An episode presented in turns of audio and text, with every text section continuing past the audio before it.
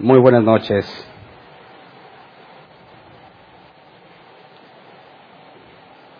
El domingo pasado terminamos eh, de estudiar Santiago. Ahora vamos a empezar con la primera carta de Pedro. Y como es la en la primera clase sobre esta carta, vamos a ver datos de la carta en cuanto a autor, fecha y contexto. Así que primero quiero leer los datos de la carta y luego vemos el pasaje inicial. Primero, el autor de esta carta indiscutiblemente es Pedro, al igual que Santiago. Eh, la carta normalmente lleva el nombre de su autor. Pedro claramente hace referencia a la enseñanza de, Pablo, a la enseñanza de Jesús y, lo que vamos a ver en esta carta armoniza con todo lo que tenemos en el Nuevo Testamento. Y se considera que esta carta fue escrita entre el 64 y 65 después de Cristo. Para tratar de ubicarnos, eh, se escribió entre Primera de Timoteo y Segunda de Timoteo. Vimos cuando estuvimos analizando la segunda carta de Timoteo que llegó un punto en el que Pablo dijo, todos me han abandonado. Y analizamos por qué Pablo había dicho que todos lo habían abandonado. Sabíamos que estaba encarcelado, estaba solo y sus colaboradores más cercanos no estaban con él. Él hablaba de un abandono. Y analizamos en esa carta que era solo por la lectura de la carta no nos decía lo que había sucedido. Y teníamos que apoyarnos en el contexto histórico, saber lo que históricamente había sucedido en ese periodo de tiempo, y encontramos que estaba la persecución de Nerón hacia los cristianos. Entonces, en la segunda carta a Timoteo vemos que Pablo ya no tenía esperanza de sobrevivir a esa, a esa cárcel, y vimos que toda la persecución que se había desencadenado había, había digamos que hizo que muchos huyeran y Pablo terminara abandonado. Entonces, cuando vemos que la carta de Pedro está en el mismo periodo, 64 y 65 después de Cristo, eh, sabemos que dentro de poco, partiendo de cuando fue escrita esta carta, dentro de poco tiempo muere también Pedro. Pablo y Pedro, históricamente sabemos que murieron durante la persecución. Entonces, lo que va a decir aquí Pedro tiene mucha relación con la persecución que Pablo describió. Cuando le pedía a Tito que, le dijo que Dios no nos había dado un espíritu de temor y decíamos o analizábamos por qué, porque habla de ese temor, bueno, porque la persecución estaba muy dura. Entonces se considera que esta primera carta se escribió poco después de que se inició la persecución eh, debido al incendio en Roma. Pablo, digo, Pedro en el versículo 1 dice que la carta está destinada a los creyentes de Ponto, Galacia, Capadocia, Asia y Bitinia. Y toda esa es la zona que padeció persecución a raíz del incendio en Roma. Y sabemos que esa zona fue principalmente evangelizada por Pablo y sus compañeros. Entonces, Pedro está escribiendo una carta no a personas que él conoce porque las haya evangelizado. Sabemos que Pedro se movía principalmente en la iglesia de Jerusalén.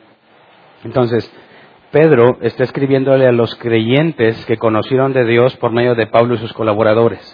Eso es interesante, porque la instrucción de Pablo y la instrucción de Pedro la vamos a comparar. Aprendieron de formas completamente distintas, ¿verdad? Pedro caminó con Jesús durante su ministerio. Fue instruido directamente por él, pero Pablo no.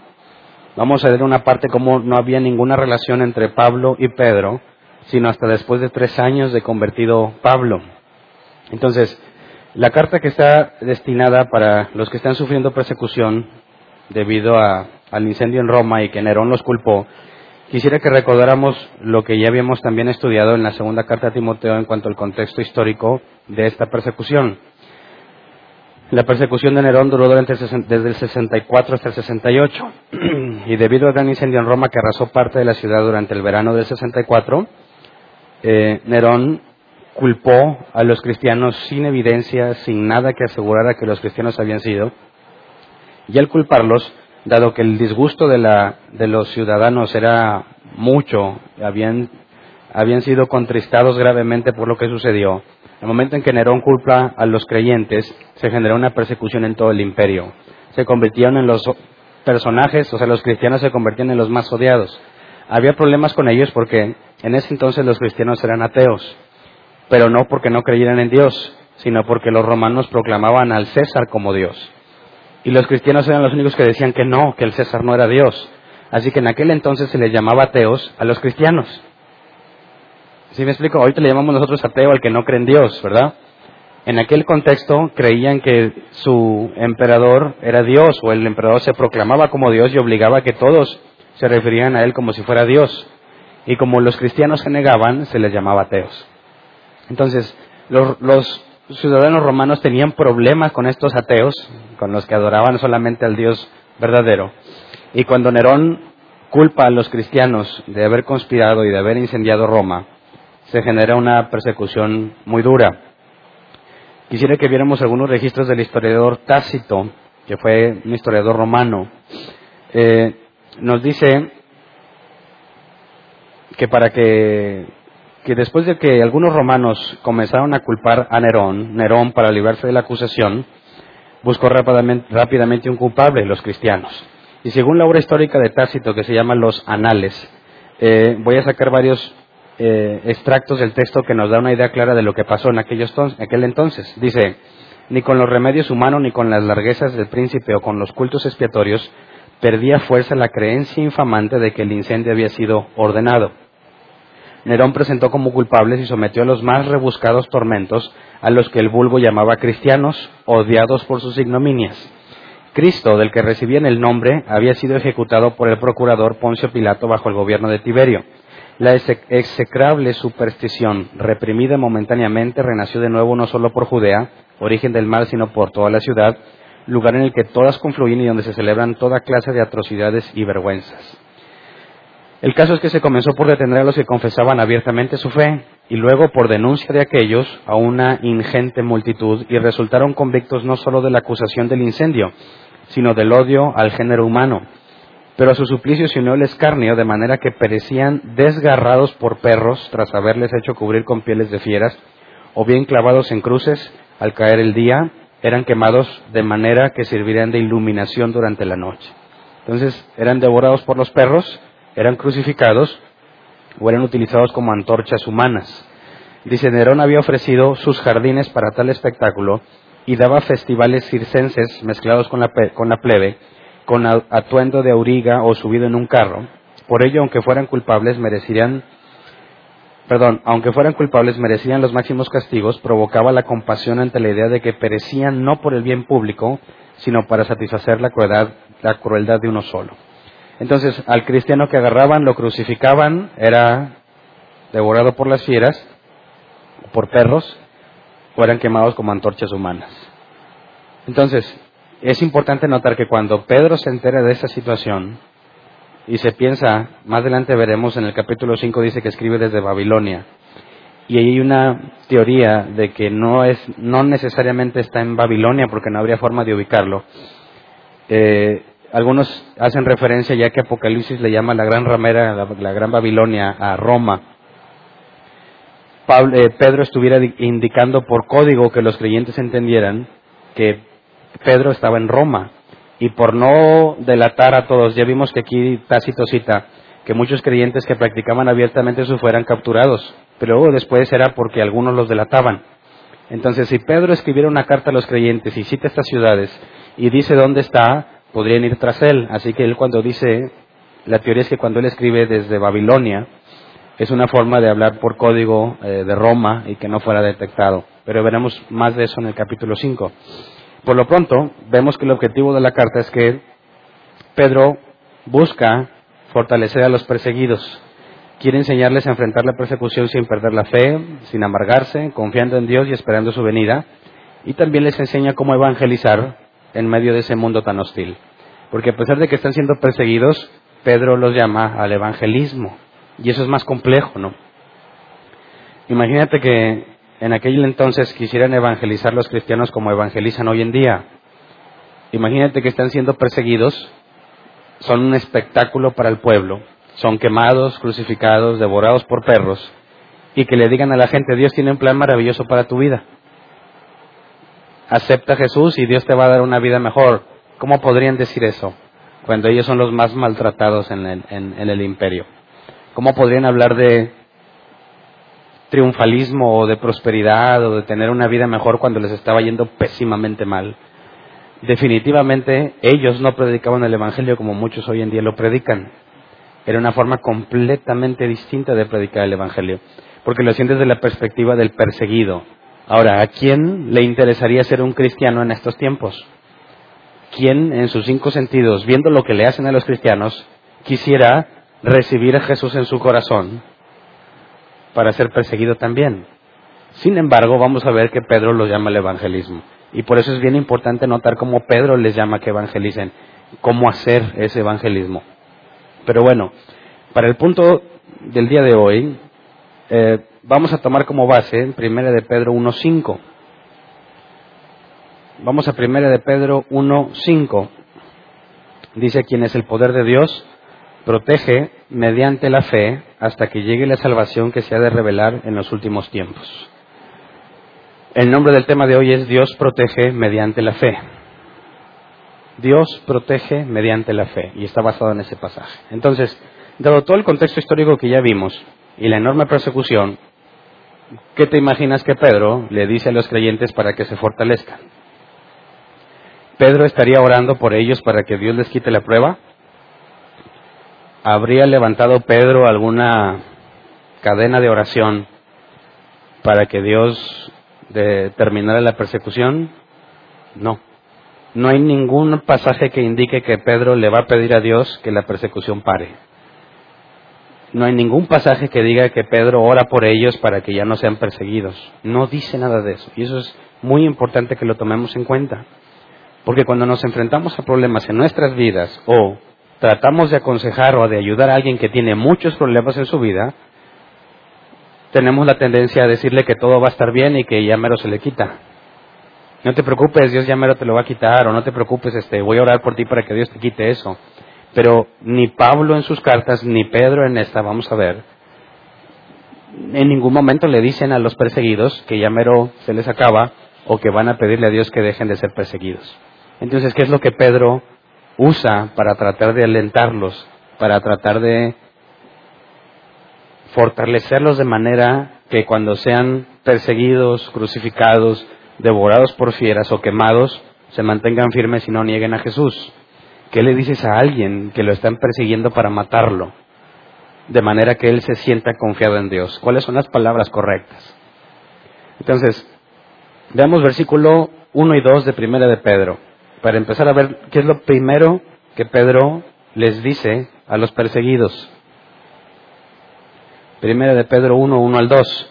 Dice, Pedro, apóstol de Jesucristo, a los elegidos, extranjeros dispersos por el Ponto, Galacia, Capadocia, Asia y Bitinia, según la previsión de Dios el Padre, mediante la obra santificadora del Espíritu, para obedecer a Jesucristo y ser redimidos por su sangre, que abunden en ustedes la gracia y la paz. Entonces, ¿cuál es el primer tema que Pedro introduce en la carta para tratar de fortalecerlos? la elección. Es lo primero. Son elegidos. Es lo primero que les dice. Pedro, apóstol de Jesucristo, a los elegidos. Entonces, lo primero que les hace ver y quiere que recuerden es que ellos han sido elegidos. La elección de Dios es lo primero que un creyente que tiene dificultades debe saber o no debe de olvidar. Esta forma de hablar de Pedro cuando dice que según la previsión de Dios el Padre, que es la elección, ¿verdad? Fueron elegidos según la previsión de Dios el Padre, mediante la obra de eh, santificadora del Espíritu, para obedecer a Jesucristo, menciona a las tres personas de la Trinidad, ¿verdad? El Padre elige, el Espíritu santifica y nos sometemos a Jesucristo. Jesucristo salva. Tenemos a los tres, ¿verdad? son un mismo Dios en tres personas y las tres personas están implicadas o inmiscuidas o son los que llevan a cabo la salvación del hombre. No nada más el Padre, no nada más el Hijo, no nada más el Espíritu. Los tres. Luego, quisiera que vayamos a Romanos 8, 28 al 30, para comparar lo que Pedro dice contra lo que Pablo dice. Romanos 8, 28 al 30. Dice, ahora bien, sabemos que Dios dispone todas las cosas para el bien de quienes lo aman, los que han sido llamados de acuerdo con su propósito. Porque los que Dios conoció de antemano también los predestinó a ser transformados según la imagen de su Hijo, para que Él sea el primogénito entre muchos hermanos. A los que predestinó también los llamó, a los que llamó también los justificó y a los que justificó también los glorificó. Entonces, tanto Pedro como Pablo nos hablan de la elección de Dios, ¿verdad? Y si la elección es cierta, bíblicamente hablando, tiene que haber un propósito en esa elección, ¿verdad? Me eligió para algo. Aquí nos dice Pablo que a los de que de antemano conoció, y quisiera que te grabaras esa frase, conocer de antemano, a los que de antemano conoció, también los predestinó a ser transformados según la imagen de su Hijo. Entonces la elección es para que sean transformados a la imagen de su Hijo, ¿verdad? ¿Qué fue lo que dijo Pedro en Primera de Pedro 1, 2? el versículo 1 dice, Pedro, apóstol de Jesucristo, a los elegidos, ¿verdad? Y luego en el versículo 2 dice, según la previsión de Dios el Padre. Según la previsión de Dios el Padre. Veamos ese mismo versículo 2 en la Reina Valera 60. Dice, elegidos según la presencia de Dios Padre en santificación del Espíritu. Pero aquí presciencia es presencia y no presencia, ¿verdad? No está hablando de la presencia de Dios, sino de la presciencia de Dios, que son cosas distintas. La presciencia es un conocimiento previo. Fuimos elegidos según la presciencia de Dios Padre en santificación del Espíritu. Entonces, el punto que yo quiero señalar aquí es que cuando Pedro empieza a hablar de la elección, le empieza a decir a los que son perseguidos a muerte que tienen que tener presente que son elegidos porque la elección tiene un propósito. Y si Dios te eligió, como vimos en Romanos 8, te va a llamar, te va a transformar, te va a santificar y te va a glorificar. La glorificación es la parte final, cuando recibes un cuerpo nuevo, lo que le llamamos el cuerpo glorificado. Así que tanto Pablo como Pedro aseguran que la elección es para que te salves. ¿verdad? Veamos primera de Pedro 1, 3 y 4, los versículos que siguen. Primera de Pedro 1, 3 y 4. Dice, alabado sea Dios, Padre de nuestro Señor Jesucristo, por su gran misericordia, nos ha hecho nacer de nuevo mediante la resurrección de Jesucristo para que tengamos una esperanza viva y recibamos una herencia indestructible, incontaminada e inmarchitable. Tal herencia está reservada en el cielo para ustedes. ¿Cómo sabemos que tenemos esa herencia? Porque nos hizo nacer de nuevo, ¿verdad? Para que tengamos una esperanza. Ok, y nos hizo nacer de nuevo porque nos eligió. ¿Verdad? Eso es lo que Pablo, lo que Pedro está diciendo. Fuimos elegidos. Nos hizo nacer de nuevo y nos espera una herencia, está reservada. Pablo en Romanos 8 vimos que nos decía lo mismo, ¿verdad? La elección es para que seas transformado a la imagen de Jesús, para que llegues a ser glorificado. Entonces, tanto Pablo como Pedro entienden que es Dios quien ha elegido a una persona para salvarla. ¿Ok? Entonces, al que está siendo perseguido de muerte, al que está siendo atribulado, lo primero que tiene que tener en claro es que es un elegido de Dios. Y si eres elegido por Dios, entonces Dios se asegura que tú llegues a la parte final, ¿o no? ¿En qué sentido la elección me debe traer confianza o fortaleza? ¿En qué sentido la elección me debe llevar a la gratitud? Bueno, en que si Él me eligió y Dios no cambia de parecer y Dios no deja de cumplir lo que promete, si Él me eligió, no importa lo que viva en esta vida, Él va a llevar a buen término lo que inició. El que empezó la buena obra en nosotros la terminará hasta el día de Cristo. Entonces se supone y digo se supone porque la mayoría del cristiano atribulado no, no se pone a reflexionar en cuanto a la elección y vivimos angustiados o deprimidos por las cosas que nos pasan. Pero lo primero que Pedro elige es recordarles que fueron elegidos. De aquí resulta un tema muy importante. ¿Por qué te eligió? ¿Por qué a ti y a otros no? ¿Por qué tú sí y otro no?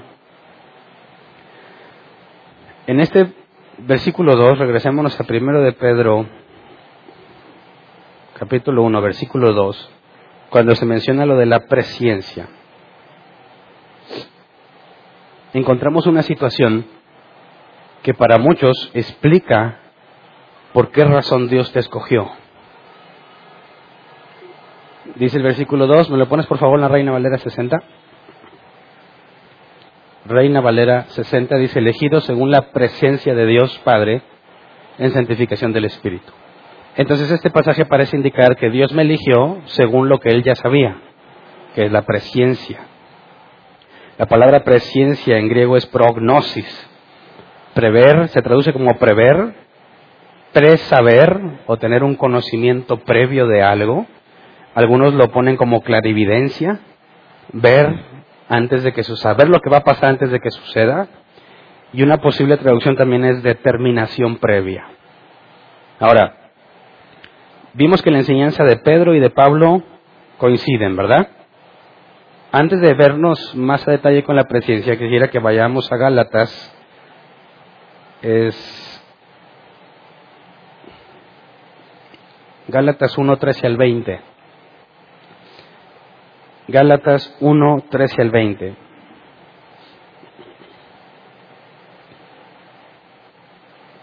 Son palabras de Pablo y nos va a explicar cómo fue que conoció a Pedro. Dice, ustedes ya están enterados de mi conducta cuando, eh, cuando pertenecía al judaísmo, de la furia con que perseguía la iglesia de Dios tratando de destruirla. En la práctica del judaísmo yo aventajaba a muchos de mis contemporáneos en mi celo exagerado por las tradiciones de mis antepasados. Sin embargo, y quiero que pongan atención aquí, sin embargo, Dios me había apartado desde el vientre de mi madre y me llamó por su gracia. Y cuando Él tuvo a bien revelarme a su Hijo para que yo lo predicara entre los gentiles, no consulté con nadie. Tampoco subí a Jerusalén para ver a los que eran apóstoles antes que yo, sino que fui de inmediato a Arabia, donde luego regresé a Damasco. Después de tres años, subí a Jerusalén para visitar a Pedro y me quedé con él quince días. No vi a ningún otro de los apóstoles, solo vi a Jacobo, el hermano del Señor. Dios me es testigo que en esto que les escribo no miento. Entonces, fíjate, Pablo dice que él perseguía la iglesia con el afán de destruirla, pero Dios lo había elegido desde el vientre de su madre y un día decidió revelarle a Jesús, ¿verdad? Y lo dice, yo no conocí a Pedro hasta después de tres años de eso. Y estuvo con él quince días. Cuando analizamos la introducción de Pablo en cuanto a la elección y para qué es la elección, y vimos lo que Pedro enseñó de la elección, vemos que concuerda. Pedro fue instruido por Jesús, ¿verdad? Pablo no. Pablo no tuvo un proceso como el que tuvo Pedro, pero llegaron a la misma conclusión. ¿Por qué? No se lo enseñó Pedro a Pablo, estuvo con él 15 días, nada más quién o cómo es que Pablo llegó a semejantes conclusiones, al igual que Pedro. Sabemos que aunque Pedro estuvo tres años con Jesús, no hay ningún registro en los evangelios de que Jesús les haya hablado sobre la elección y la predestinación. Sabemos que en el después, bueno, después de resucitar Jesús, cuando se aparece a ellos, les dice reciban el Espíritu Santo y les abre el entendimiento. Y ahora comprenden lo que la Escritura dice. ¿Cómo es que nosotros podemos identificar a un cristiano aunque no lo conocemos? Pablo y Pedro tienen la misma doctrina. ¿Cómo lo hicieron? ¿Quién les enseñó? ¿No fue el mismo maestro o sí? ¿Qué opinas? Si resulta que hay cristianos en otra parte de nuestra ciudad, dicen, no, que si son cristianos de veras, bueno, conoces a uno de ellos, no vas a tener mucho tiempo de conocerlo, su vida y todo eso. ¿Cómo le harías para determinar si también es cristiano? ¿En qué te basas? En la doctrina. Porque si ambos somos instruidos por el Espíritu Santo, ¿no debiéramos llegar en lo fundamental a las mismas conclusiones? ¿No deberíamos de encontrar la misma verdad en la Biblia? ¿Me explico? Pedro y Pablo tuvieron el mismo maestro, el Espíritu Santo. Jesús dijo que el Espíritu Santo sería enviado para enseñarles todas las cosas y para recordarles las palabras de Jesús. Entonces, Pablo y Pedro, aunque se conocieron tres años después de la conversión de Pablo y estuvieron nada más quince días, cuando Pedro escribe a la gente que fue instruida por Pablo, les habla de lo mismo. Eso es lo que buscamos en otros creyentes Y ese es un factor muy importante que debemos de tener. Si resulta que tú entiendes algo en la Biblia que nadie más lo ha visto, ¿es una buena señal o una mala señal? ¿Qué opinas? ¿Tú has sido el elegido para que Dios te lo revelara? ¿O lo más probable es que no sea Dios, ya que nadie jamás lo vio? Y si el Espíritu Santo nos ha enseñado lo mismo a todos, pero tú tienes una revelación que nadie más tiene, ¿qué es más probable? Que todos a lo largo de la historia hayan errado o que tú que no concuerdas con todos estés errado. Dices, bueno, Hernán, depende del tema, ¿no? Por eso hablo de lo fundamental, la elección, la predestinación, la santidad, la fe. Es posible que el Espíritu Santo lleve a las personas a distintas conclusiones en lo fundamental? No. Sería imposible si es que el Espíritu Santo les está enseñando a ambos. ¿Verdad? Así que cuando tú encuentres algo en un pasaje que nada más tú lo ves, hablando de temas fundamentales de la Escritura, tienes que buscar en cierta forma que aquellos a quienes tú consideras que tienen el Espíritu Santo hayan llegado a la misma conclusión. Tienes que ver en la historia hacia atrás a las personas que han sido reconocidos como siervos de Dios, a qué conclusiones llegaron y comparar tu conclusión con la de ellos, ya que si tenemos el mismo maestro, debiese ser la misma conclusión. ¿Verdad? No te dejes engañar por alguien que asegura que Dios le acaba de revelar algo que estaba oculto por las edades y que nadie más lo sabe. Porque si es verdad que solamente Él lo sabe, eso lo pone en evidencia de que el Espíritu no se lo enseñó. Porque si fuese el Espíritu se lo hubiera enseñado a todos sus hijos. ¿Verdad? ¿Sí me explico? Nosotros tenemos que descansar en el hecho de que la verdad es Dios. Y si el Espíritu Santo es quien nos enseña, no podemos ser los únicos con una revelación. Tendríamos que encontrarla en los demás hijos de Dios. ¿Verdad? Bueno, yo quería también leer este pasaje porque Pablo habla de su conversión perseguía la iglesia buscando destruirla y de repente sabemos que rumbo a Damasco Dios lo convierte. Ahora, volviéndonos al tema de la presciencia, vimos que fuimos elegidos, dice Pedro, según la presciencia de Dios Padre en santificación del Espíritu, para obedecer y ser rociados con la sangre de Jesucristo. Gracia y paz os sean multiplicadas. Dijimos que la palabra presciencia, prognosis, se puede traducir como prever, ver de antemano, conocimiento previo, determinación previa. Y algunos, aunque el diccionario no lo dice, eh, bien otros tipos de diccionarios que algunos hasta pueden traducirlo como clarividencia, en el sentido de ver algo o de saber lo que va a pasar.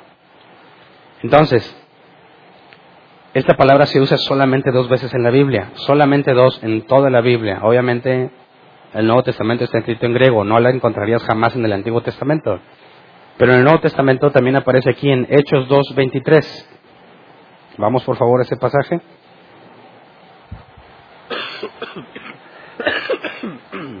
Perdón. Hechos 2.23. Dice, este fue entregado según el determinado propósito y el previo conocimiento de Dios, y por medio de gente malvada, ustedes lo mataron clavándolo en la cruz.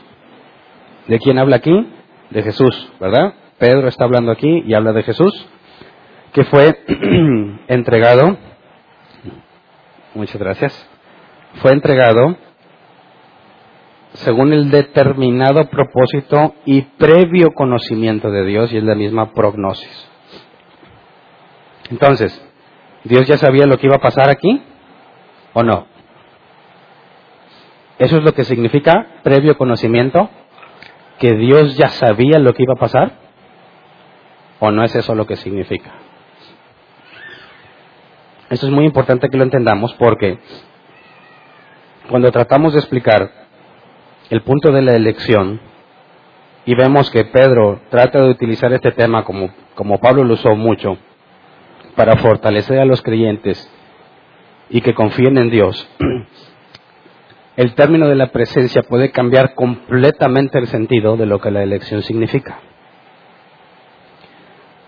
Voy a leer lo que encontré en algunas partes citado textualmente de los que entienden que la presencia es presciencia, perdón, es un conocimiento previo de Dios, dicen. Dicen ellos así, primero lo voy a parafrasear, luego leo textualmente una, una porción de una declaración. Dicen ellos, y así me enseñaron a mí durante muchos años. Cuando entras al tema de elección, qué cosa que era raro que se tocara en las iglesias donde me congregaba. Cuando se tocaba el tema, decías, bueno, ¿cómo es que Dios te eligió? Y decían, bueno, es que Dios, antes de crearlo todo, vio lo que tú ibas a hacer vio si tú lo ibas a elegir o no, vio si tú ibas a tener fe o no. Y entonces, cuando vio Dios que tú ibas a tener fe en el futuro, te elige para salvarte. Dices, ah, entonces, ¿por qué no eligió a otro? Dices, ah, porque Él vio, Dios vio en el futuro que cuando alguien le evangelizara, iba a decir que no. Entonces, por eso no lo eligió. ¿de dónde te sacas esa conclusión? De la presciencia de Dios, de un conocimiento que Dios tuvo previo. ¿Ok? Entonces dicen así, y aquí yo lo leo textual. Dios vio que algunos serían más dóciles que otros, que responderían más prontamente a los esfuerzos, a los esfuerzos del Espíritu, y que debido a que Dios sabía que ellos creerían, en consecuencia los predestinó para salvación. Entonces, resulta que Dios te eligió porque Él ya sabía que tú lo ibas a elegir, ¿verdad? Ahora, esto representa un problema, porque si Dios te eligió porque tú lo ibas a elegir, ¿quién eligió a quién? ¿Me explico? si Dios te eligió porque vio en el futuro que tú lo ibas a elegir, ¿quién eligió a quién? Dices, Dios te eligió, sí, pero porque yo lo iba a elegir. Ah, entonces tú elegiste a Dios. No, la Biblia dice que Él te eligió. Y si te fijas, es un razonamiento circular. No puedes salir de ahí. Te eligió porque tú lo ibas a elegir. ¿Y, yo lo iba a elegir? ¿Por? Ah, lo vas a elegir porque Él ya te eligió. ¿Pero por qué me eligió? Porque él vio que lo ibas a elegir. Ah, bueno, y, cuando yo lo voy a elegir es porque él te eligió. Entonces, ¿te das cuenta? No hay forma de salir de ahí. Además, necesitaríamos entender que hay un atributo de Dios que se llama omnisciencia, que ese es que lo sabe todo, ¿verdad? Pero quisiera indagar un poco más en ese atributo para poder ponerlo en la ecuación y ver otro problema que se presenta. Para empezar, ya les vimos hoy, por la propia definición de la palabra omnisciencia implica que Dios lo sabe todo. Yo te preguntaría, ¿Dios sabe qué se siente pecar? ¿Sí o no? ¿Sí o no? ¿No? Entonces no lo sabe todo, ¿o sí? ¿Qué opinas? Dios lo sabe todo, es omnisciente, sí. Ah, ¿Dios sabe qué se siente pecar? No. Por, para empezar, ¿qué tienes que hacer para saber qué se siente pecar? Pues pecar. ¿Dios peca? No. Entonces no sabe qué se siente pecar. Y si no sabe que se siente pecar, ya no es omnisciente, ¿o sí? ¿No? Ah, espérame, es que no puedes ignorar los demás atributos de Dios. Dios es bueno, Dios es justo, Dios es perfecto. Dios no hace nada en contra de su naturaleza. Es decir, decimos que Dios es omnipotente, todo lo puede. Y si Dios puede mentir, no, entonces ya no puede todo. No, sí, Él puede todo, pero tenemos el argumento de que si Dios es todopoderoso, ¿podría Dios crear una piedra tan pesada que ni Él la pueda levantar? Muchos cristianos con buena intención dicen, sí, Él puede todo. No, a ver, si Dios crea una piedra tan pesada que Él no pueda levantar, dice, sí la puede crear porque Él es todopoderoso. Bueno, si la crea, deja de ser todopoderoso porque no la va a poder levantar. ¿Verdad? Entonces no tiene sentido. Decir que Dios puede crear una piedra tan grande que no pueda levantar es lo mismo que decir o preguntar si Dios puede crear un círculo cuadrado. ¿Puede Dios crear un círculo cuadrado? Es una pregunta. ¿Sí o no? ¿Puede crear a un soltero casado? ¿No? Entonces, ¿qué es lo que Dios puede hacer? Ya que estoy demostrando que hay cosas que no puede hacer. Y así como hay cosas que no puede hacer, hay cosas que no sabe. No sabe que se siente pecar. ¿Cómo resolvemos esto? Porque tiene que ver con la presciencia de Dios y el supuesto futuro que vio.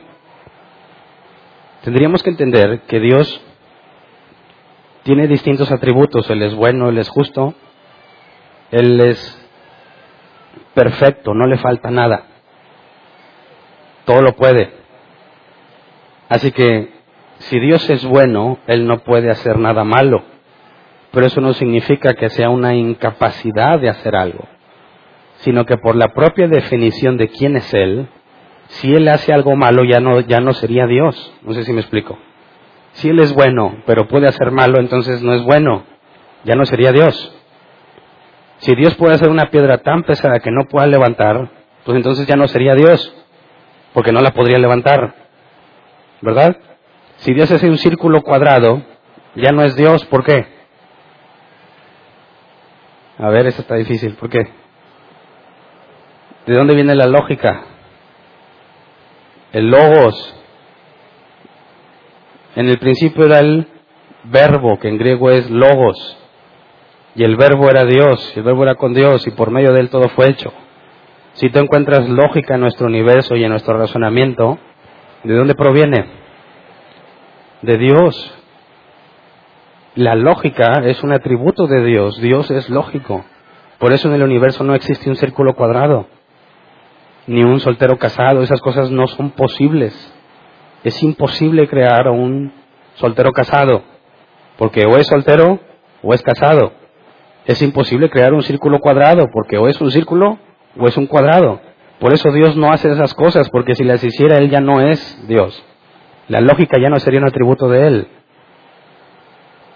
¿Me explico? Entonces la omnisciencia y la omnipotencia están delimitadas por su naturaleza. Dios hace todo lo que Él es.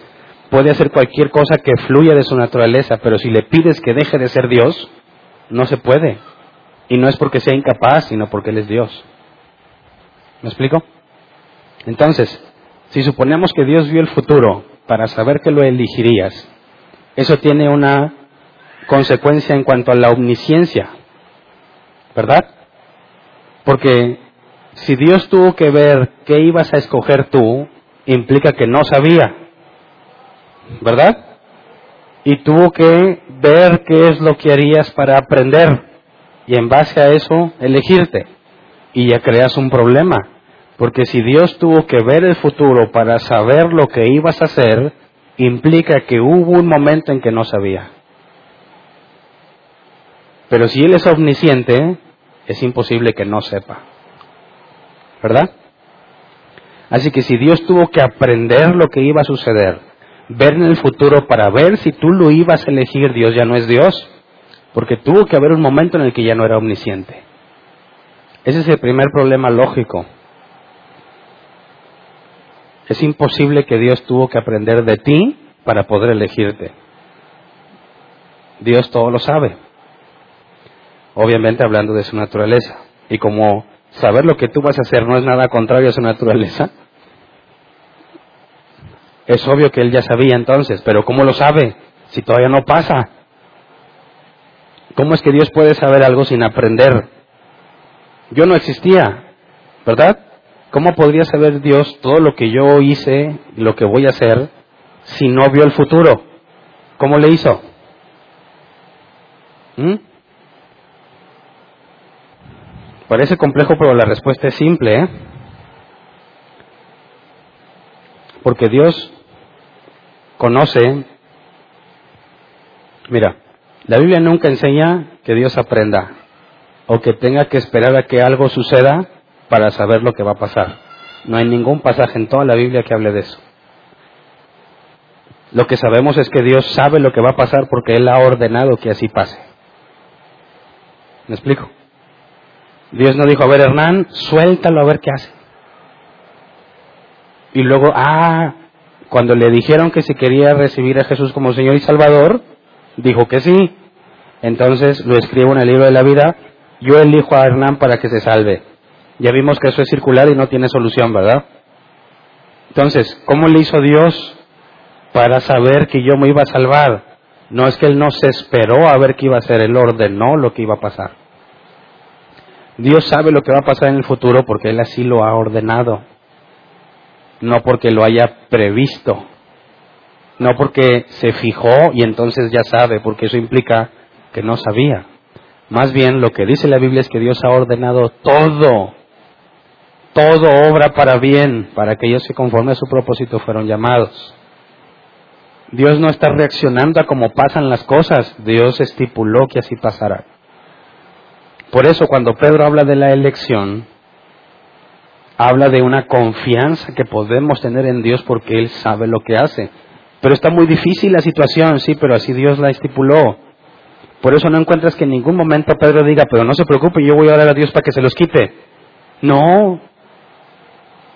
Si Pedro dijera eso, o Pablo, dirían que sería una profunda ignorancia de quién es Dios. Quedarían evidenciados de que no conocen a Dios. Cualquiera que pretenda cambiar la situación para favorecerse demuestra que no conoce a Dios, o mínimo, no entiende su soberanía. Todo lo que ha pasado y lo que va a pasar así lo ha definido con un propósito.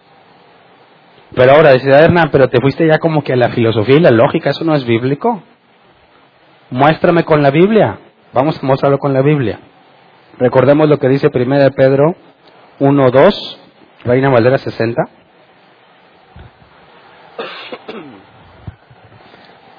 Primero de Pedro 1.2 dice, elegido según la presencia de Dios en santificación del Espíritu para obedecer y ser rociados con la sangre de Jesucristo.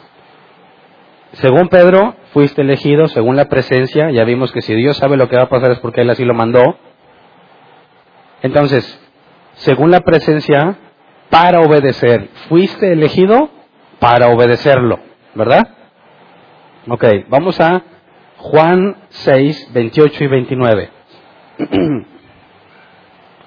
Juan 6, 28 y 29.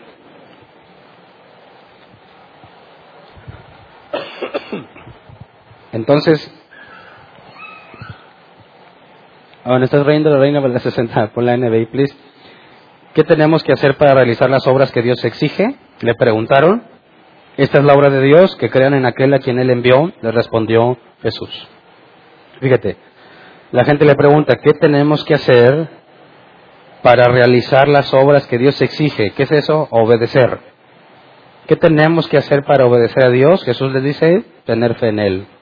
Creer en aquel a quien Él envió, y ahí creer es pistis. Tener fe en Él. Entonces, lo primero que tienes que hacer, según Jesús, para empezar a obedecer lo que es, tener fe en Jesús, ¿verdad? Lo primero que hay que hacer para obedecer a Dios es tener fe en Jesús. Ahora vamos a Efesios 1, 3 y 4. Efesios 1, 3 y 4. Dice, alabado sea Dios, Padre de nuestro Señor Jesucristo, que nos ha bendecido en las regiones celestiales con toda bendición espiritual en Cristo Dios nos escogió en Él antes de la creación del mundo para que seamos santos y sin mancha delante de Él. Nos escogió antes de la fundación del mundo para obedecer, ser santos y sin mancha delante de Él. ¿Verdad? ¿Cómo eres santo y sin mancha delante de Él? Obedeciéndolo. Fíjate cómo Jesús dijo, lo primero que tienes que hacer para obedecer a Dios, para empezar a obedecerlo es tener fe. Pablo en la carta a los Efesios nos dice, te escogió para que le obedezcas, para que vivas en santidad, seas santo y sin mancha. Pedro nos dijo que fuimos elegidos para obedecer. Veamos uno más, segundo de Timoteo 1.9. Segundo de Timoteo 1.9. Dice, pues Dios nos salvó y nos llamó a una vida santa, no por nuestras propias obras, sino por su propia determinación y gracia nos concedió este favor en Cristo Jesús antes del comienzo del tiempo. Nos está diciendo lo mismo pero con otras palabras, ¿verdad? Nos escogió, nos salvó desde antes del comienzo del tiempo, nos llamó a una vida santa. ¿Qué es eso? Obediencia. Te eligió para que obedecieras, ¿verdad? Y fíjate cómo señala, no por nuestras propias obras, sino por su propia determinación y gracia. Ahora, analicémoslos en conjunto. Si lo consideras, tanto Pablo como Pedro como Jesús nos dicen que empezamos a obedecer a Dios porque nos eligió, ¿verdad? Y que lo primero que haces para obedecerlo es tener fe en Jesús. Ahora, podemos ponerlo así, Dios nos escogió para obedecer, ¿verdad? Lo primero que se debe hacer para obedecer es tener fe, fue lo que dijo Jesús. Por lo tanto, Dios nos escogió para tener fe y obedecer, ¿verdad? Dios nos escogió para obedecer, número uno. Número dos, lo primero que se hace para obedecer es tener fe. Entonces, Dios nos escogió para que tengamos fe y le obedezcamos, ¿verdad? Si es cierto que Dios tuvo que ver el futuro, tendrías que decir, Dios me escogió porque Él vio que yo iba a tener fe. ¿Verdad? Dios te escogió porque Él vio que ibas a tener fe. Y eso es completamente opuesto a lo que acabamos de leer. Dios te escogió para que tengas fe. Pero ellos dicen, Dios me escogió porque vio que tuve fe. Así que es completamente, gracias, es completamente contradictorio. Vimos en estos simples pasajes que la consecuencia de que Dios te haya elegido es que le obedezcas, que tengas fe. No es la razón por la que te eligió. Si Dios te eligió porque vio que ibas a tener fe, entonces esos pasajes mienten.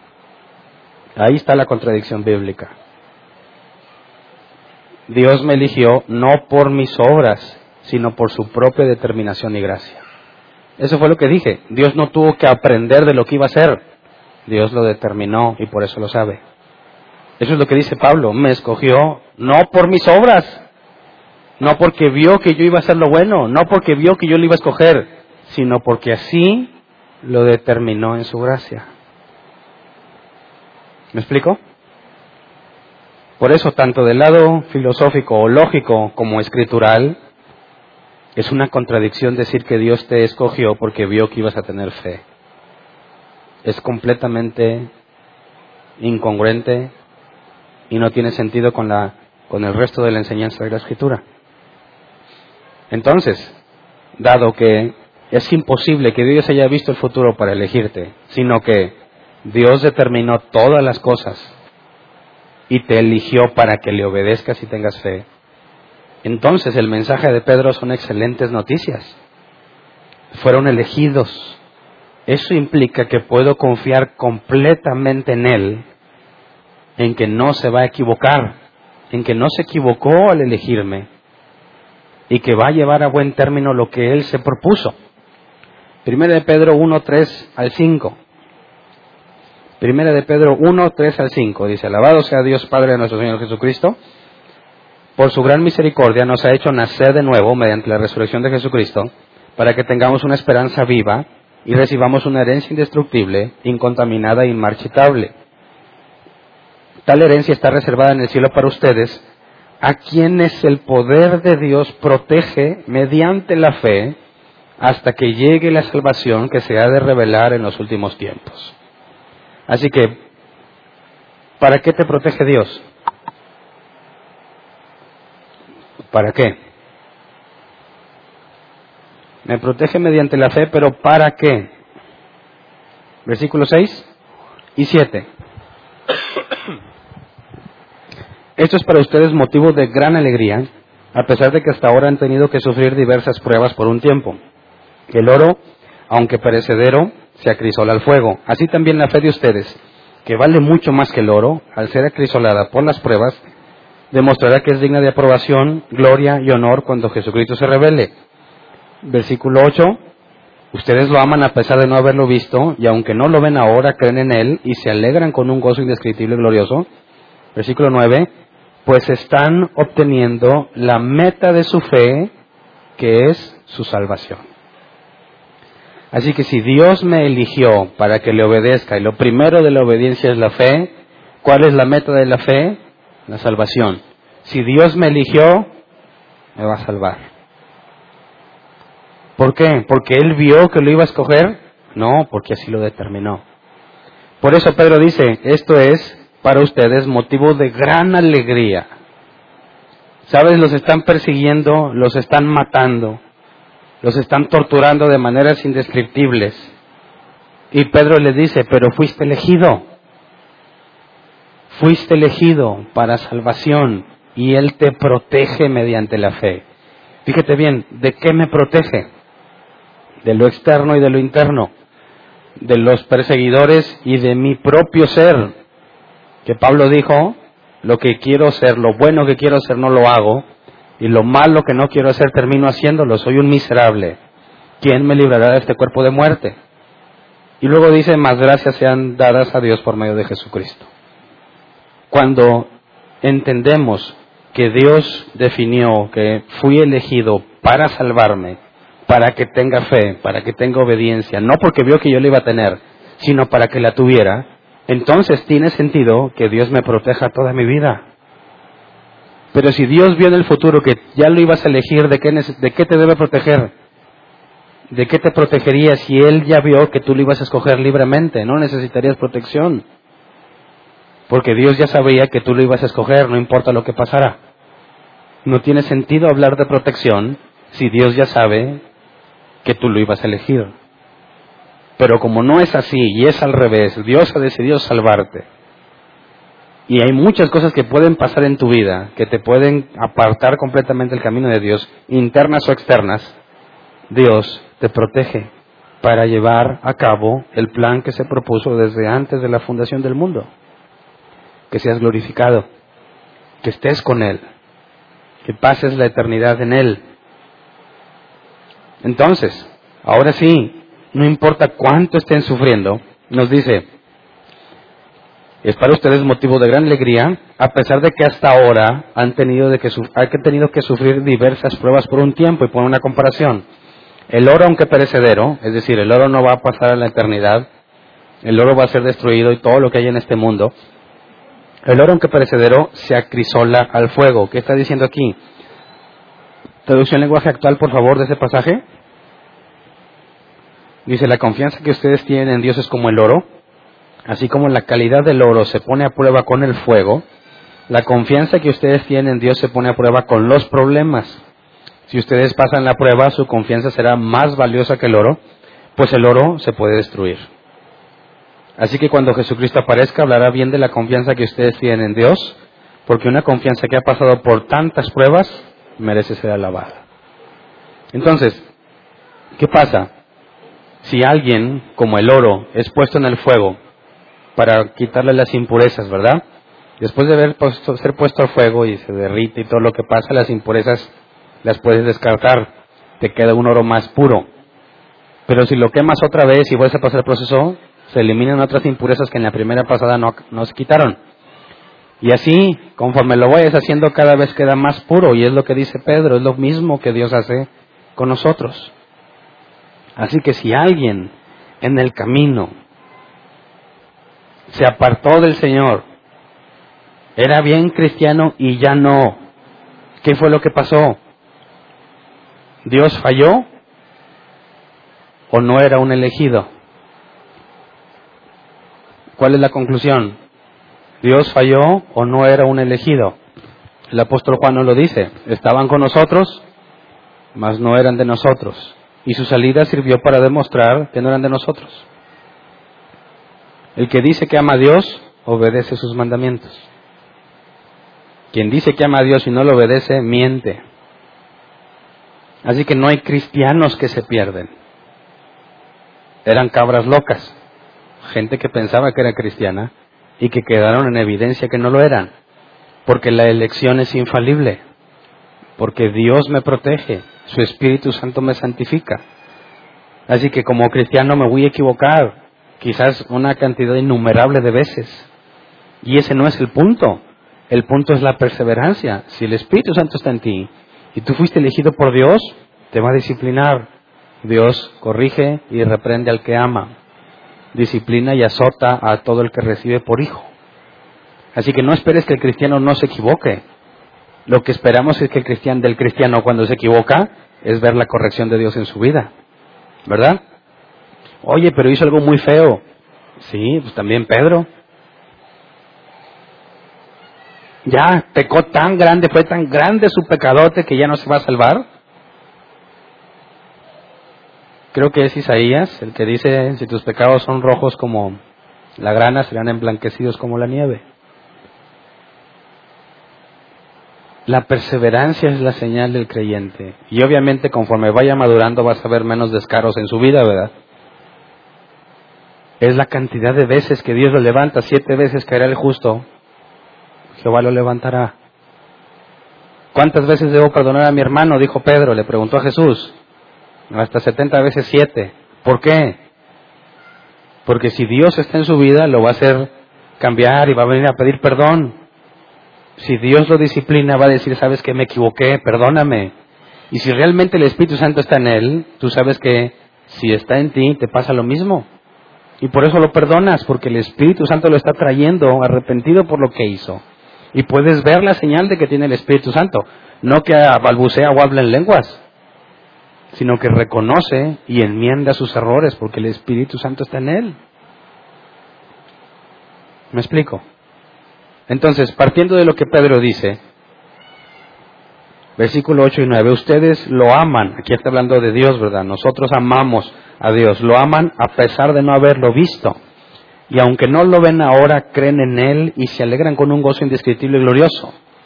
¿A quién les está diciendo eso? A los perseguidos, a los que los están quemando como antorchas humanas.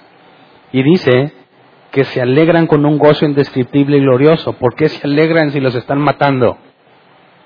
porque confían en la elección de Dios y que no hay nada ni en la tierra, ni debajo de la tierra, ni en el cielo, ni los principados, ni los potestades, nada te podrá separar del amor de Cristo. Nada. Por eso no importa que el cristiano le esté yendo bien mal, aquel que conoce a Dios puede experimentar un, gozo indescriptible y glorioso en su interior aunque no esté riéndose a carcajadas, porque sabe que por más doloroso que sea lo que está pasando, Dios no falla. Dios no cambia. Y si fui elegido por Él, llevará a buen término lo que se propuso en mi vida. Me hará obedecerlo, me hará confiar en Él, me hará tener fe en Él. Y llegaré al punto, como dijo Pablo, como dice Pedro en el versículo 9, están obteniendo la meta de su fe, que es su salvación. Llegaremos no importa qué, así que por último recordemos las palabras de Pablo que armonizan completamente con lo que estamos estudiando de Pedro. Romanos 8, 28 al 30. Romanos 8, 28 al 30 dice, ahora bien, sabemos que Dios dispone todas las cosas para el bien de quienes lo aman. Pausa. Él así las dispone, no las acomoda. ¿eh? No es Dios, ¿te pasó eso, Hernán? No te apures déjame aquí hago el movimiento y se va a convertir en bendición. No, Él dispuso que así pasara. Dios no está esperando a ver qué pasa para ver cómo corregirlo. Dios no está tratando, no es así como alguien ingenioso que pasa algo y, ah, ya sé, le muevo aquí, le quito a este, le pongo a este y asunto arreglado. No, no es Dios, cambia mi situación, mira lo que pasó. Me robó el diablo. Me robó. ¿Cómo, te, ¿Cómo lo permites, Dios? Que me regrese lo que me robó. Bueno, eso implica que entonces Dios no lo dispuso. Le estás pidiendo a Dios que reaccione ante algo que no pudo ver. Híjole, Hernán, pues discúlpame. Se me pasó. Diablo mugroso. No te preocupes, yo voy a hacer que te regrese las cosas. Digo, hasta hay canciones que sí hablan, ¿no? Que le quieren arrebatar al diablo lo que les quitó por la autoridad de Cristo. Dices, que absurdo, porque todo, todas las cosas fueron dispuestas por Dios, todas. Sabemos que Dios dispone todas las cosas para el bien de quienes lo aman. Si te robaron algo, la Biblia dice que si tú eres de Él, fue para bien. ¿Cómo va a ser para bien? Ahorita no lo puedes entender. Jesús le dijo a Pedro, ahorita no lo puedes entender. Cuando Pedro le dijo, no me lave los pies, te los tengo que lavar. No, Señor. Ahorita no lo entiendes, pero lo entenderás. Sabemos que Dios dispone todas las cosas para el bien de quienes lo aman, los que han sido llamados de acuerdo con su propósito. Porque a los que Dios conoció de antemano, ese presciencia, lo que Dios sabe desde antes de la fundación del mundo es porque Él así lo determinó. Aquellos que Él sabe que eligió para salvación porque así lo determinó, dice, también los predestinó a ser transformados según la imagen de su Hijo para que Él sea el primogénito entre muchos hermanos. A los que predestinó, también los llamó. A los que llamó, también los justificó. Y a los que justificó, también los glorificó. Él es el que ha hecho todo desde antes de la fundación del mundo. Y todo lo que sucede en este mundo, y lo que ha sucedido y lo que va a suceder, es porque Él así lo dispuso.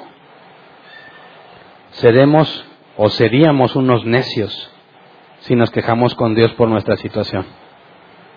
Seríamos unos necios si le pedimos a Dios que cambie nuestra situación. Porque estaríamos diciéndole, Señor, se te fue, te falló, no me diste lo que se supone que debiste haberme dado. Y si tú tratas de orarle a Dios asumiendo que Él no pudo verlo, que se le fue de la mano o que es injusto, no estás orándole al Dios de la Biblia. ¿Quién sabe a quién le estés orando? Pero al, al Dios de la Biblia no. Entonces, te aseguro que no importa cuán difícil sea tu, tu situación actual, no se compara con la que estaban pasando ellos. Así que es el mismo mensaje para nosotros y nos queda sobrado.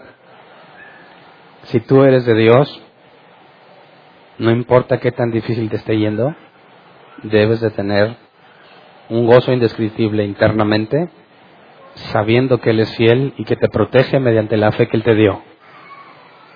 No por tus obras, sino por su determinación y su gracia.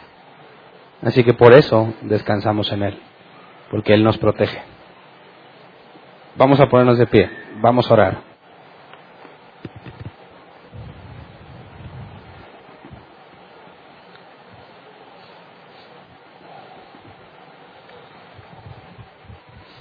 Hay un corito que me acordé que dice que alabar a Dios cuando todo anda bien, qué bello es. ¿Alguien lo conoce? A Dios cuando en la vida anda bien, qué bello es. Dice, pero yo le alabo desde mi quebranto. Y Jesucristo se glorifica dentro de mí. Ya depende de la versión del corito. Pero ahí hay una verdad bíblica importante. No podemos experimentar el gozo del que habla Pedro si no estamos en una situación difícil. Y si estás en esa situación difícil, pero no entiendes la soberanía de Dios, su omnisciencia, su omnipotencia y su elección, vas a vivir angustiado. Si entendemos que como a Pedro y a Pablo los instruye el mismo Espíritu, y nosotros encontramos, que más adelante vamos a leer en las cartas de Pedro, que dice, hermanos, no se asombren si tienen tribulación. Muchísimos hermanos en otras partes también las viven. Ahí tienes otra evidencia de que tienen el mismo Maestro, el Espíritu Santo santificándolos por medio de las mismas cosas que podamos padecer nosotros.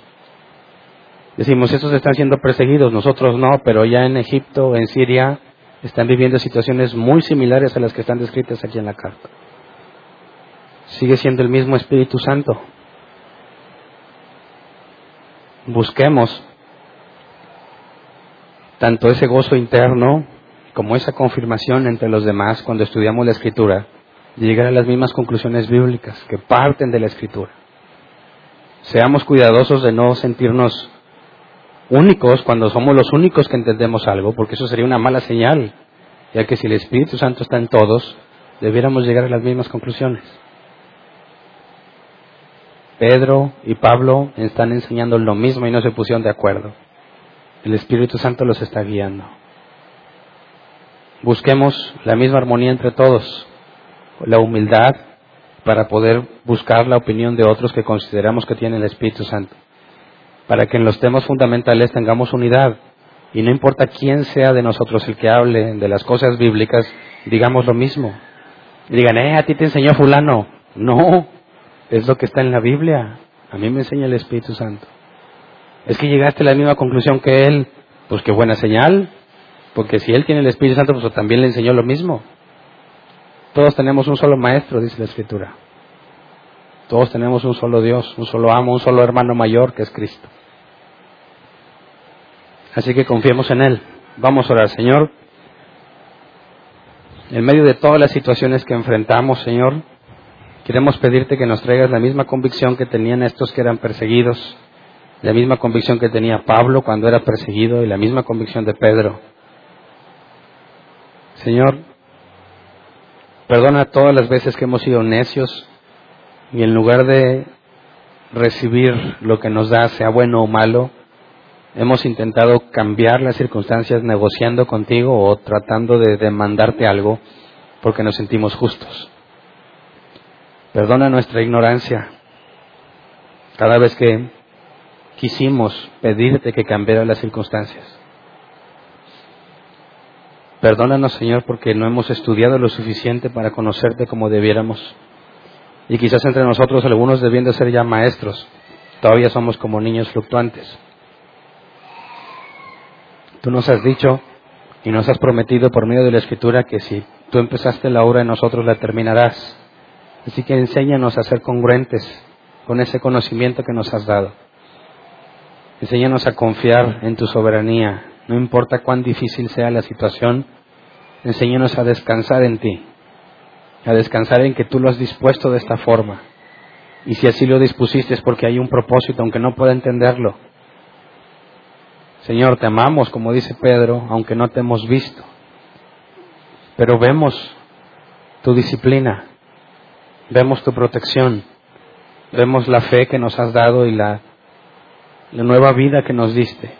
Así que aunque llegará el día en que te veremos cara a cara, aún hoy en día tenemos evidencia tuya en nuestras vidas. Y no hay forma de agradecerte por eso, Señor. Porque a pesar de que hemos tropezado y hemos caído muchas veces, te ha parecido bien levantarnos y te ha parecido bien disciplinarnos y te ha parecido bien humillarnos para que pidiésemos disculpas, para que buscáramos enmendar las situaciones, resarcir los daños en la medida de lo posible. Y nos has dado la evidencia de que tú nos estás protegiendo de lo externo y de lo interno, de nuestro enemigo el diablo y de nosotros mismos. Tú nos has guardado hasta ahora, Señor, y enséñanos a confiar en que tú nos guardarás hasta el día en que lleves a buen término la obra que empezaste en nuestras vidas. Ya sea que vengas por nosotros o que muramos, Señor, que todo sea para glorificarte y para que tu nombre sea engrandecido, Señor. Gracias. Amén. Pueden sentarse. Pasemos a la sección de preguntas. Si alguien tiene una pregunta, levante su mano y nuestros edecanes le llevan el micrófono. No importa que sea la primera vez que vengas, no se requiere de antigüedad para poder preguntar, ¿eh? Lo importante es que no te vayas con dudas. A ver, aquí hay una pregunta, ¿verdad? Sí, en cuanto a lo que estás mencionando, entonces tengo las dos dudas. Entonces, Dios dispuso también que desde un inicio de la creación del mundo desobedeciera a Eva y Adán. Sí. Y la segunda es que has mencionado que tuvo que modificar o que hubo, tuvo que haber una modificación en la creación después de eso. Entonces, ¿la tuvo que modificar o así lo planeó desde un principio? Según la escritura, podemos razonarlo así. Fuiste elegido antes del comienzo del tiempo, ¿verdad? Si Adán y Eva ya en el transcurso del tiempo hicieron lo que hicieron, pero Dios te eligió antes del principio del tiempo, ¿todo lo que está pasando aquí ya había sido determinado por Dios o no? Si Dios pone a Adán y Eva y no sabe que van a pecar, ¿cómo es que ya había elegidos para salvación? Si ya hay elegidos para salvación, eso demuestra que ya sabía todo lo que iba a pasar porque así lo determinó. Pero bueno, entonces cuando dices, cuando has mencionado, tuvo que modificar la creación, no la modificó, simplemente llevó a cabo el plan que ya La tenía modifica establecido. desde su estatus inicial. Dios inicialmente la crea todo bueno. A raíz de lo que Adán y Eva piden cuando comen del fruto, Dios la modifica. Pero eso no implica que se haya arrepentido. Sigue siendo parte de lo que está determinado. O sea, no modificó sus planes, simplemente No. modificó la Los atributos que Ah, estaban en la creación. Ok, gracias. ¿Alguien más? Sí, buenas noches. Buenas noches. Este, un favor, este, se podría poner ahí el versículo 5. Primera de Pedro Sí. 1.5. ¿Me ayudan, please?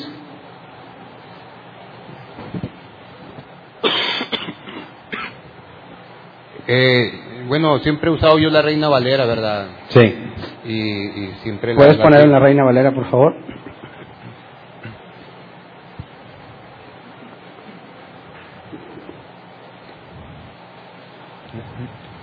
Dice que sois guiados por el poder de Dios mediante la fe Sí. para alcanzar la salvación que está preparada para ser manifestada en tiempo postrero. Para alcanzar la salvación. Sí. Y en la nueva versión, pues lógicamente no, no dice lo mismo, ¿verdad? O sea, ¿Puedes ponerla, por favor? Hasta que llegue, que llegue la salvación. No es la misma traducción, pero las palabras griegas tienen distintas opciones para ser traducidas. Sí, bueno, no, entiendo perfectamente la clase, ¿verdad? Este, mi pregunta va en esto, o sea, eh, ahorita en la oración mencionada, ¿verdad? Nos falta mucho estudio y había hasta visto el comentario también de que ni la Reina Valera, ni la nueva versión, ni el lenguaje actual, ni, ni la de Lutero, refiriéndome a las traducciones, están correctas. Hay muchos errores. No al 100%, ¿verdad? hay muchos hay, hay errores en, en todas verdad este si para nosotros es difícil para un recién convertido entender estas cosas pues va a ser mucho más difícil verdad lógicamente que va a llegar un momento en que Dios pues lo va a traer al conocimiento. Este tratar de entender esa parte que se pelea mucho verdad o sea que sois guiados por el poder de Dios mediante la fe para alcanzar la salvación ¿me entiendes? que está preparada o sea habla de una salvación que está preparada verdad que no es todavía verdad Sí, pero que no está en riesgo, ¿verdad? Exactamente pero entender eso de repente se batalla por las versiones Mm. por- a las versiones esa es mi, mi, mi duda mi pregunta únicamente ¿entiendes? enfocado a eso Ok. Lo bueno es que Dios dice que la madurez en el creyente se obtiene por medio de los ministerios que edifican al cuerpo de Cristo, para que no sean arrastrados por cualquier viento de doctrina. Entonces, es difícil para un nuevo entenderlo, pero no podemos eh, olvidar que es el Espíritu Santo quien lo enseña. Entonces, cuando se estudia la escritura, la Biblia nunca está esperando que el, el nuevo por sí mismo logre la conclusión, sino que se espera que por medio de los dones, maestro y profecía que tiene que ver con lo que Dios ha dicho, no de profecías nuevas, ¿verdad?, sino lo que Dios ya, está, ya dijo, se instruya al que va empezando para que alcance madurez y él pueda a su vez poder buscar en la escritura por sí mismo, pero hay un proceso. Entonces, mientras en la iglesia estén funcionando los ministerios como debe de ser, y, el, y la persona tenga el Espíritu Santo, lo que lo identifica como creyente, por más complejo que esté el asunto, descansamos en que el Espíritu Santo va a enseñarle a cada quien como él quiera. Eh, Esa es la esperanza que tenemos, ¿verdad? Porque aún, aún los nuevos, ¿verdad? Pero yo diría aún más difícil en aquellos, ¿verdad? que supuestamente conocen de la Biblia, ¿verdad? Pero como dice, o sea, dejamos a- al Espíritu Santo que haga su obra. Es todo, gracias. ¿Alguien más? ¿No? Allá atrás.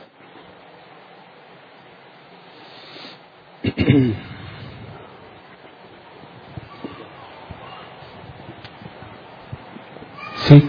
Eh, hace rato mencionaba, pastor, que eh, cómo determinamos a un cristiano verdadero y usted mismo contestó por la doctrina. Eh, en este caso, eh, ¿cómo podemos o cómo puedo yo entender esta parte? Eh, acabo de escuchar este el video del Concilio de Jerusalén y veo que tiene relación con esto, porque en estas en estas circunstancias cuando, por ejemplo, en Gálatas 2:11 dice este por el mismo por él mismo que ha ejercido su acción sobre Pedro para el apostolado de entre los circuncidados. En la versión Reina Valera eh, me parece que dice eh, entre los judíos, ¿no? También en la nueva versión internacional. Sin embargo, en el, en el griego aquí este, utiliza la misma palabra circuncidados, pero cuando comparamos esto con lo que viene en Hechos 15:7 dice Dice Pedro que desde antes, desde hace mucho tiempo, Dios lo escogió para anunciar el evangelio entre los gentiles. Y ahí en, el, en ese mismo versículo eh, es la concordancia Strong 1483 con la palabra étnicos. Y la palabra étnicos es incircuncisos. De hecho, la nueva versión internacional y me parece que también la RB eh, lo vierten como, en vez de gentiles, lo vierten, lo vierten como incircuncisos. Entonces, en un versículo nos dice que Pedro fue en el de los hechos que tiene el contexto de lo que pasó con el centurión romano a quien fue enviado este cómo se llama el centurión este eh, el, centurión romano al que, al que fue ¿eh? Cornelio, ándele, sí Cornelio gracias este, con este contexto, sí, eh, Pedro estaba, había sido mm, predispuesto para ayudar a Cornelio y todo esto, pero como que el contexto me da el sabor a que de ese versículo en especial de Hechos 15:7, que cuando se refiere a los gentiles no solo se refiere a Cornelio y su familia y sus amigos, sino como que se refiriera en general. Sin embargo, adelante, aparentemente hay una contradicción con Gálatas este, con Gálatas 2.11 en palabras de Pablo cuando dice que Pedro fue enviado a los este, circuncidados, pero acá Lucas en Hechos nos dice que fue a los incircuncisos y la palabra incircuncisos es el Strong 203, eh, la palabra acrodustia. ¿Cómo resolvemos esta aparente contradicción? Bueno, bueno, no es del tema, ¿verdad? Pero la resolvemos brevemente. Tienes que ubicarte en el tiempo y en el contexto histórico.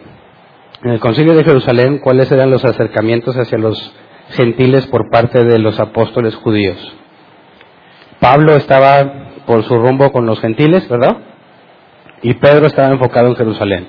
Pero tenemos el caso de Cornelio, particularmente, y es el único registrado en el que se utiliza Pedro para llegar a los gentiles. Cuando se llega al concilio tienen que decidir si los gentiles o no están en el plan de Dios, si se tienen que obedecer la ley o no.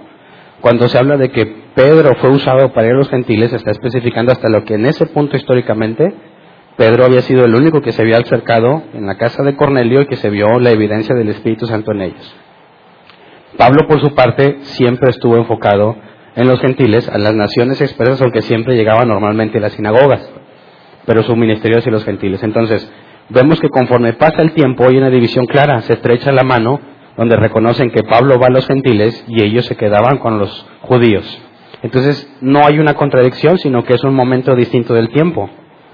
Es el primer punto donde Pedro fue usado para llegar a los gentiles por primera vez y luego después vemos que Dios lo usó específicamente con los judíos.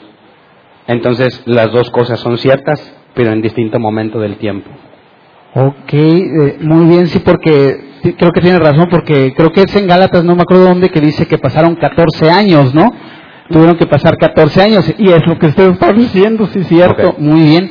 Y este, mi otra duda era, precisamente en esto es en donde eh, podemos detectar eh, al cristiano verdadero con respecto de la doctrina, porque, por ejemplo, eh, hay quienes tienen por doctrina, o por ejemplo, si alguien tiene una doctrina distinta de otra persona, a lo mejor tiene un error. Por ejemplo, eh, lo que pasó en Gálatas 2.11, que Pablo va y regaña a Pedro. ¿no? Ya sabemos lo que pasó, lo regaña y le dice que la hipocresía y todo esto. Ok. Este, sin embargo, sabemos que el Espíritu Santo estaba en Pablo. Pero también sabemos que estaba en Pedro. Sin Sí. embargo, Pedro estaba cometiendo un error, una equivocación o una hipocresía. Pero sabemos que el Espíritu Santo estaba en Pedro. Entonces, Pedro cometió un error eh, aparentemente muy grave, tan grave como para que Pablo lo parara en seco y eh, delante de todo el mundo y le dijera su verdad. Entonces, aquí que podemos entender que y, y trato de entenderlo con respecto del tema que usted mencionó de que cómo distinguir al cristiano verdadero. Sabemos que Pedro era un cristiano verdadero eh, y sin embargo sabemos que se equivocó eh, actuando hipócritamente y todo esto y fue regañado. Ok, pero esto visto ya en el mundo actual, pues también pasa, supongo, entre diferentes congregaciones que, por ejemplo, hay unas que tienen varios aciertos y el Espíritu Santo actúa en esos aciertos, pero también tienen uno que otro error, cumpliéndose sin querer lo que dijo Jesús. Hay quienes producen al 30, al 60 y al 100 por uno. ¿Cómo lo podemos entender ahí? Ok. Habría que incluir el pasaje en 1 de Corintios, creo que es capítulo 4 o 5, donde Pablo enseña que llegará el día en que todos seremos juzgados, todas nuestras obras serán juzgadas, y dice que aquel que sobre el fundamento puso madera y hojarasca lleno, pasará el fuego y se tendrá pérdida. El que puso oro, plata y piedras preciosas, pasará el fuego y permanecerá su obra. Dice, al que se le quemó todo, sufrirá pérdida, será salvo, aunque como por fuego. Entonces, en ese tribunal de Cristo no está en juego la salvación, sino la recompensa. Y nos deja ver que hay un fundamento, que si lo tienes, eres salvo.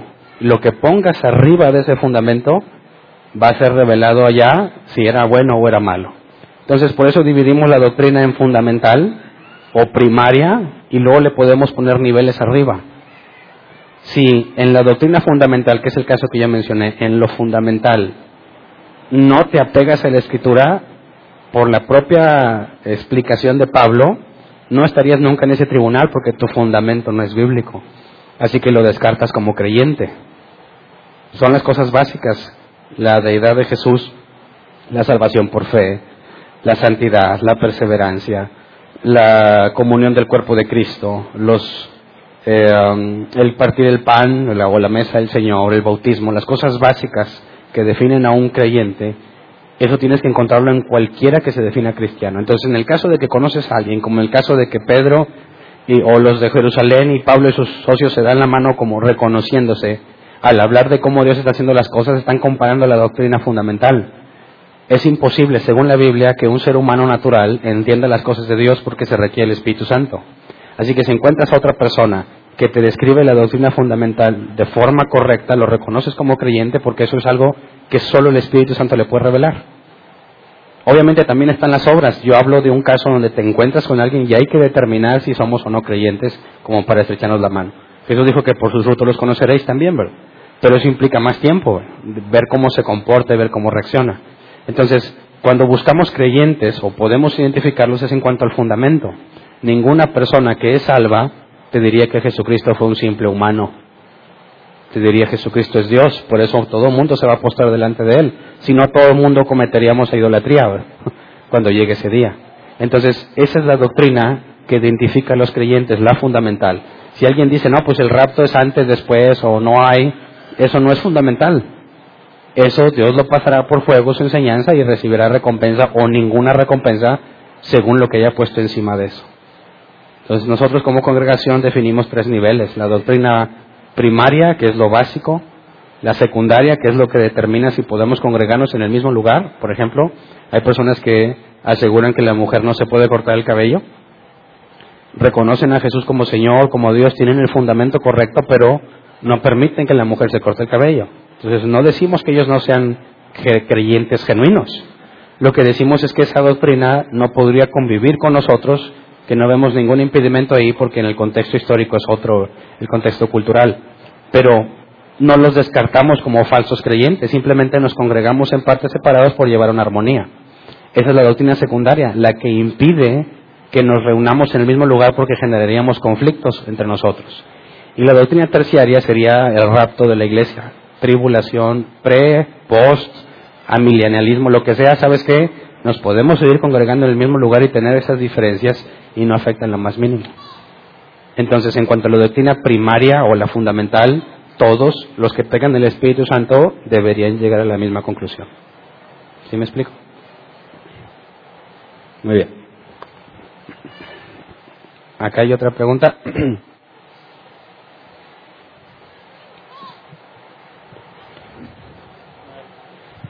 ¿Qué tal? Con eso que, último que estaban tratando me, me vino a la mente eh, si ha- habrá un momento en que se escriba todo eso que tú estás diciendo como iglesia local.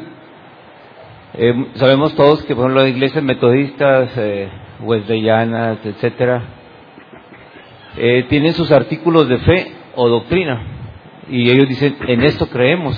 Sí. Dios como Padre, etcétera, Jesucristo, Espíritu Santo, y, y desglosan su, su doctrina y sus textos base. No sé si se piensa hacer algo así en árbol plantado.